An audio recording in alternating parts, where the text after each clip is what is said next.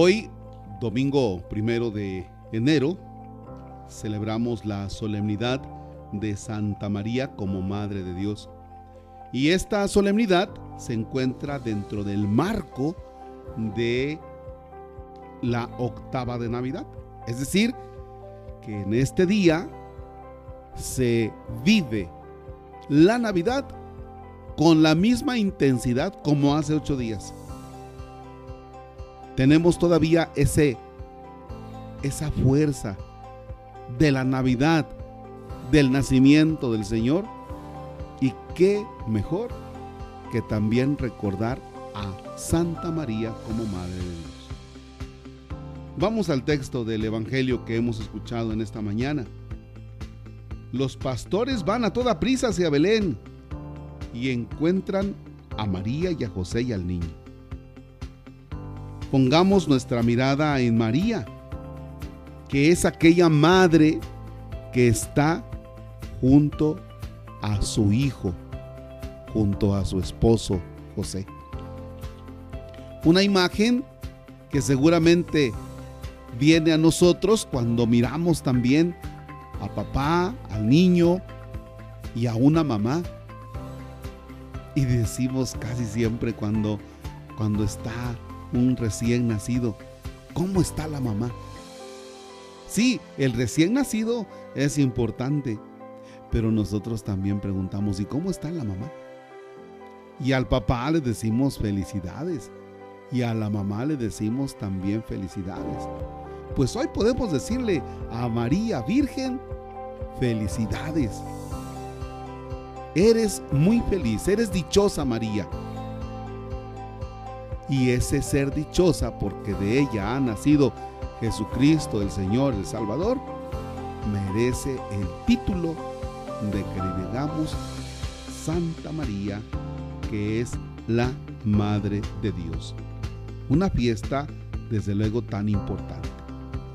Pero, junto con este título, de Santa María, la Madre de Dios, y la que la contemplamos y la felicitamos, aquella que está ahí junto al niño y que está cuidando del niño. María permanece desde este momento ya vigilando a Jesús. Lo va a estar vigilando desde luego en su crecimiento, en su desarrollo, en su desempeño. Y le acompaña también José. María es aquella mujer que está escuchando lo que dicen los pastores acerca de aquel niño. Está escuchando que los pastores están también sorprendidos por lo que les había dicho el ángel. Los pastores están contando, después de ver a Jesús, que es una realidad y que está ahí con María, su madre, los pastores están platicando lo que se les había dicho de aquel niño. No es María la que entra a dialogar con los pastores. Fíjense bien cómo el texto está allí como que los que están escuchando a los pastores quedan maravillados. Parece ser un diálogo entre los pastores y las otras personas que están ahí. María. María vive algo totalmente especial. ¿Qué es lo que está viviendo María? María está guardando todas esas cosas y las va meditando en su corazón. Dicho de otra manera, María tiene un alcance mucho, pero mucho mayor. Así como una mamá cuando tiene a su bebé. Ahí está el bebé. Llegan a felicitarla pero las personas se van a ir. Y ese bebé va a llorar. Y ese bebé necesitará pañales. Y ese bebé necesitará leche. Y ese bebé necesita de acompañamiento. Quizá eso es lo que está meditando María. Quizá eso es lo que está guardando María en su corazón. Porque cuando vengan momentos difíciles, María necesitará regresar aquellos recuerdos bonitos del nacimiento de Jesús. Una mamá realista, desde que recibe a su niña, desde que recibe a su niño, también se pregunta, ¿y cómo irá a ser cuando vaya a la secundaria? ¿Y cómo irá a ser cuando vaya a la prepa? ¿Será que vaya a ir a la universidad? ¿Será que el hijo va a ser bueno, va a ser malo? ¿Será que la niña va a ser buena, mala? ¿Se irá a enfermar? Las mamás, papá, piensa todo eso. Por eso María, aunque está escuchando todo lo bonito que se dice del niño, María también está meditando estas cosas en su corazón.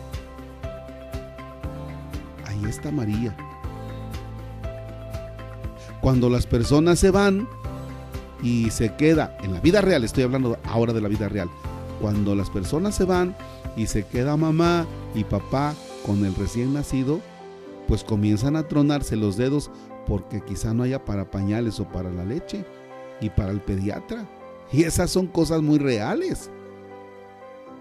María seguramente también se está planteando algunas cosas reales. ¿Qué irá a hacer de ese niño? Por eso María es la que acompaña a Jesús. Y hoy le damos ese título de María Madre de Dios. Junto con esto, no debemos nosotros ser ajenos a que María como Madre de Dios, desde luego pegándonos nosotros, también es Madre nuestra. Y así como María cuida de su Hijo, seguramente María cuida de nosotros porque no deja ella de ser una madre para todos nosotros. Vamos a pedir a María, aquella que acompaña a su Hijo desde su nacimiento, la adolescencia, la cruz y que está presente cuando el Espíritu Santo viene sobre los apóstoles, esa María que acompaña siempre, que nos acompañe también a nosotros al inicio de este año. Pongamos nosotros además nuestra mirada firme, fija en María, que como madre estará atenta también a nuestros cuidados, también a lo que necesitamos durante todo este año. Y ahora bien, es María, pero María no es Dios. María es un ser extraordinario, Virgen Madre de Dios. Pongámonos nosotros hoy, al inicio de este nuevo año, bajo la mirada de Dios, nuestro Padre Pidamos al Señor que nos bendiga, que nos proteja y que nos conceda su favor. ¿Cuáles son las bendiciones que pedimos a Dios? Desde luego que algo que a nosotros no nos gusta es el sufrimiento.